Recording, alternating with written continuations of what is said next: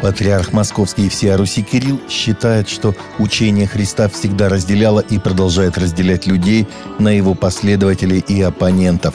Его учение для кого-то стало восстанием, а для кого-то падением, и эта история продолжается до сегодняшнего дня – Одни, соприкасаясь с христианством, отвергают его, не видя в нем ничего ценного, не видят самого главного, того, что именно Христос вручает человеку ключи от его счастья, сказал он после литургии в праздник Сретения Господня в храме Христа Спасителя.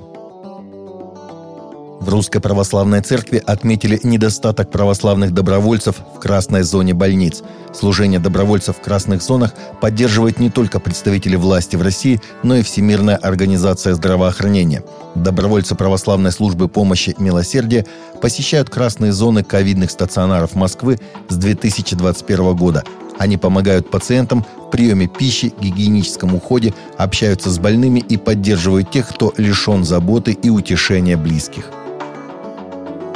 обнародовано апостольское послание «Motu proprio Fidem servare», посредством которого Папа Франциск заявляет о реорганизации конгрегации вероучения, сообщает Vatican News – учитывая опыт, наработанный конгрегацией за это время в различных сферах ее деятельности, а также потребность в организации, более подходящей для свойственных ей функций, папа посчитал целесообразным видоизменить внутреннюю структуру этого куриального ведомства, учредив в нем два отдела – доктринальный и дисциплинарный. Отныне каждый из этих отделов будет иметь своего секретаря, заместителя секретаря и начальника отдела.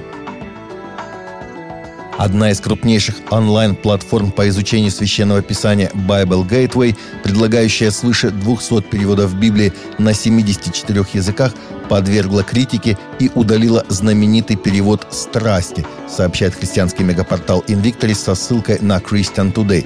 Перевод «Страсти» был выполнен Брайаном Симмонсом, лидером миссии Passion и Fire Minister и опубликован издательством Broad Street Publishing Group – Издатели характеризуют этот перевод как современный, легкий для чтения перевод Библии, раскрывающий страсть Божьего сердца и выражающий его пламенную любовь, слияние эмоций и изменяющий жизнь истины.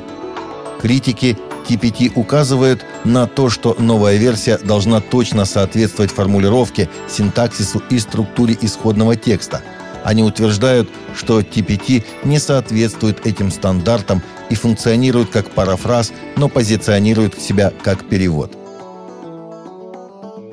С 24 по 27 февраля 2022 года в городе Хасанна состоится масштабное событие – Третий евангелизационный крусейд в Эфиопии. Организаторы – Международная миссия «Христос есть ответ» в сотрудничестве с местными церквями – в течение четырех дней планируется проведение евангелизационных собраний. Организаторы ожидают более 50 тысяч человек. Служители и партнеры миссии «Христос есть ответ» в Эфиопии проводят масштабную подготовку, приглашают известных местных христианских певцов, готовят специальное место и звуковую аппаратуру, активно сотрудничают с местными пасторами и епископами. Президент Эммануэль Макрон перешел от слов к делу. Во Франции масштабная реформа государственного ислама.